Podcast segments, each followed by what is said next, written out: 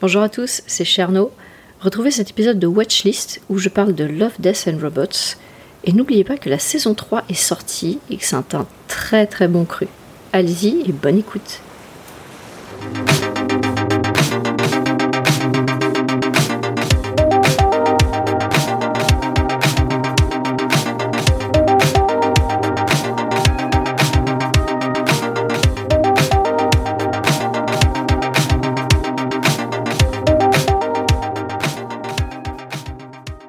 Noir. Trois petits pictos, un cœur, une tête de mort et un robot. Puis comme dans les machines à sous de Las Vegas, comme si quelqu'un avait actionné la manette invisible, tout s'en mêle et s'embrouille pour ne plus en laisser apparaître qu'un seul. Ça va? Ouais, Donne ta main.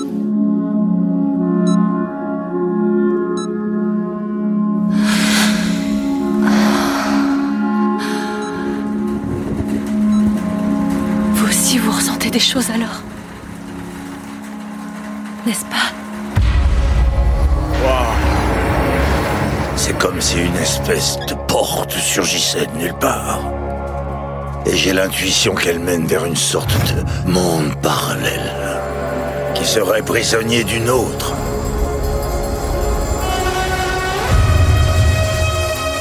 Pourquoi renoncer à tout ça? Pourquoi? J'ai passé plus de 218 ans sur cette foutue planète. J'ai vu des choses insoutenables.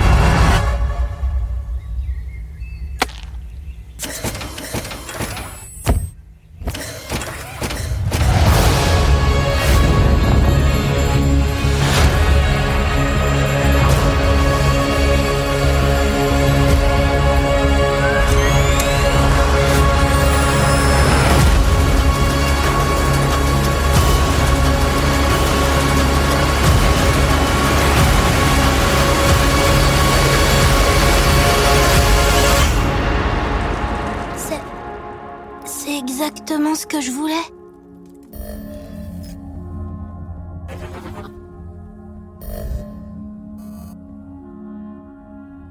Voilà comment débute chaque épisode de la série Netflix Love, Death and Robots. Beaucoup de hype en amont de la sortie. Netflix avait bien préparé sa com et euh, nous présentait cette série comme un ovni du genre. Et c'est presque ça. Love, Death and Robots est une série de science-fiction. C'est 26 épisodes découpés en deux saisons. C'est produit par Netflix. Et c'est sorti donc la première saison en 2019, début d'année, et euh, en mai 2021, cette année, on a eu la suite. Il s'agit euh, plus que d'une série suivie d'une anthologie coproduite par David Fincher et Tim Miller. Alors, en termes d'anthologie, ça nous rappelle les livres qu'on avait il y a quelques années, euh, des recueils de nouvelles de science-fiction. Donc, c'était pas, pas une grande saga comme on peut connaître aujourd'hui dans, dans The Expanse ou autre. C'est vraiment des petites histoires qui pouvaient faire de 2 à 50 pages. Et là, on est sur le même format. Donc comment ils en sont venus à travailler ensemble? Alors David Fincher, euh, pour rappel, c'est celui qui est derrière Seven, Benjamin Button, la série Mindhunter ou encore euh, House of Cards, donc quelqu'un qui, n'en est pas à ses débuts. Et Tim Miller s'est plutôt fait connaître avec euh, Deadpool et aussi son travail sur Mass Effect 2, oui, jeu vidéo. Et ils avaient déjà eu l'idée de travailler ensemble, mais bon, après chacun avait ses projets. Et quand il y a eu le succès de Deadpool, là, Fincher, il est allé voir Miller en disant Et au fait, ton truc, il marche bien là, t'es un peu bankable, donc euh, faisons cette série. Et cette série, donc, c'est Love, Death and Robot. Alors, pourquoi ces trois mots?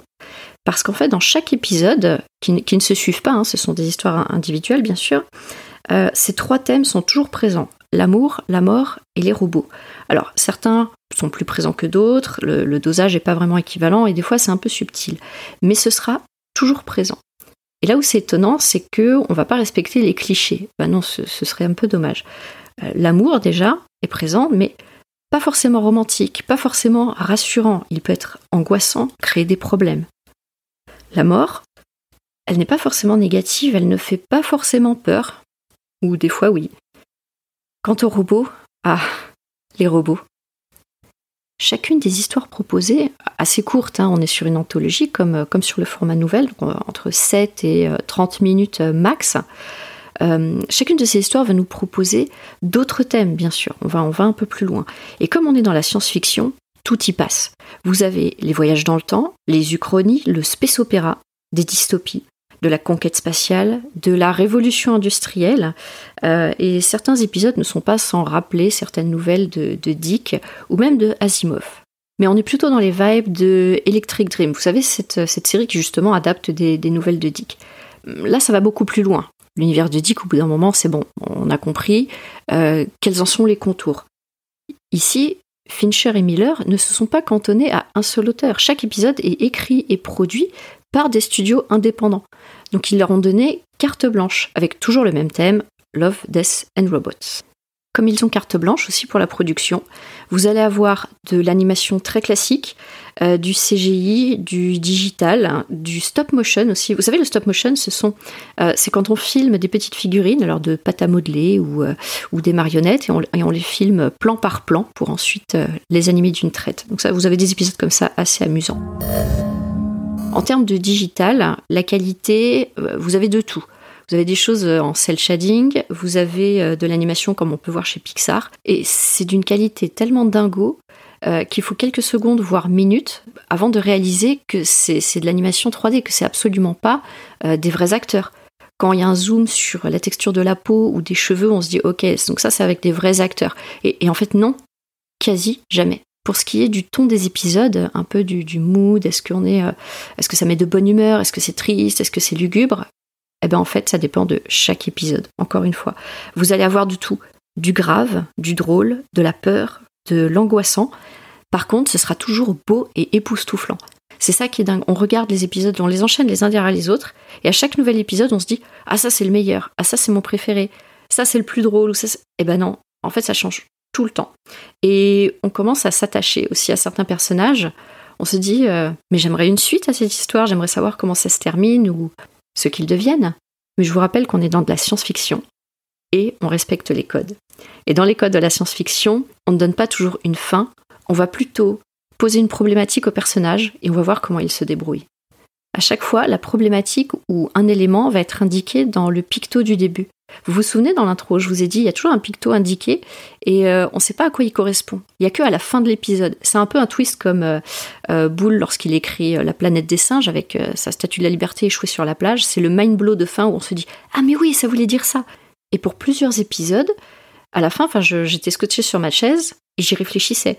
On peut pas tout binger. Enfin, pour digérer tout, ce qu'il y a à voir et tout ce qu'il y a à réfléchir, si, on enchaîne tout en une soirée, ça va être beaucoup trop. Je conseille de déguster ça, allez, un par jour éventuellement, mais pas plus, pour vraiment digérer tout ce qu'il y a à digérer. Parce que c'est ça la science-fiction. Ça parle de la nature humaine dans un environnement qu'elle ne maîtrise pas. Donc, euh, vous avez la petite exception avec euh, Fondation ou à peu près avec la psychohistoire, on, on dit qu'un personnage essaie de maîtriser, mais en fait il maîtrise pas. Mais si on revient à la série Love, Death and Robot, on, est vraiment là. Chaque épisode va poser une problématique. Voilà, on est dans, un univers futuriste, il se passe ça, ou alors euh, on est dans une réalité alternative et dans ce monde ça fonctionne comme ci, comme ça. À chaque fois on a les règles et on voit comment les personnages s'en sortent. Donc on se demande est-ce que ce sont eux les héros de l'histoire ou pas? Euh, est-ce que c'est la techno? Et ça, c'est le propre de la SF, c'est de nous interroger sur la nature humaine.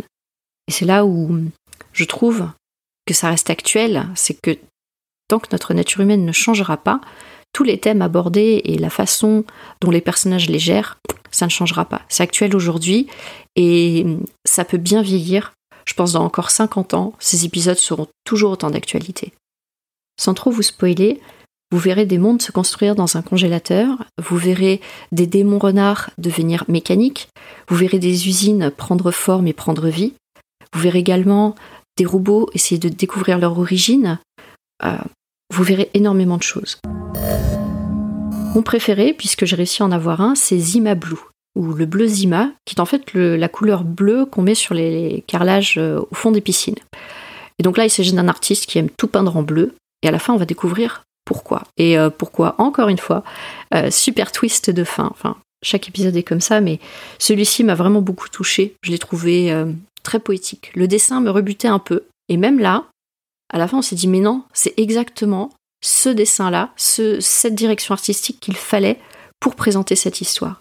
Ça aussi, j'en ai pas trop parlé, puisque j'ai juste dit que la direction artistique était libre, et selon les auteurs, ils avaient carte blanche, mais à chaque fois, elle sert le récit.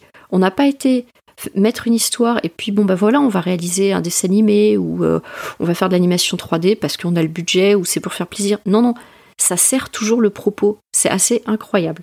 Donc un condensé de, en de très courtes minutes de quelque chose d'extrêmement qualitatif. Et euh, encore une fois, ça dure pas longtemps, donc dans, si vous êtes dans les transports, le trajet du métro, vous avez de quoi regarder des épisodes. Ça, ça dure pas longtemps, donc ça pèse pas lourd. Et euh, dégustez-les parce que je vous assure que ces 26 épisodes, ils passent très vite et on en redemande. Quand j'ai eu tout regardé, j'étais en manque de ces petites histoires vraiment. Et, euh, et, je me suis lancée dans la recherche de ces livres qui étaient sortis il y a des années.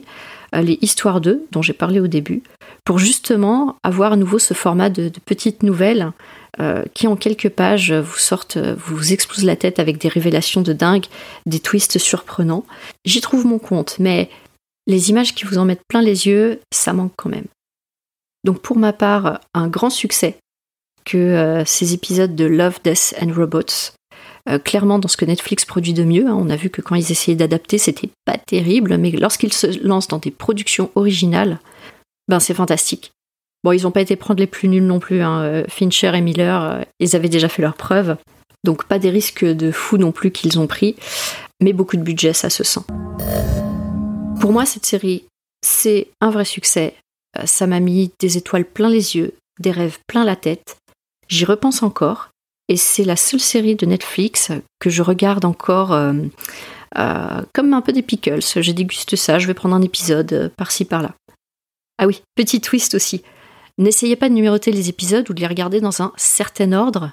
Personne ne les a dans le même ordre. Ils apparaissent de façon complètement aléatoire dans votre playlist. Si vous aussi vous avez vu Love, Death and Robot ou que vous comptez le voir, n'hésitez pas à venir partager avec les membres du label ce que vous en avez pensé et surtout quel est votre épisode préféré? Watchlist, c'est un podcast du label Podcut. Et si vous aimez ce qu'on fait, vous avez le lien de notre Patreon.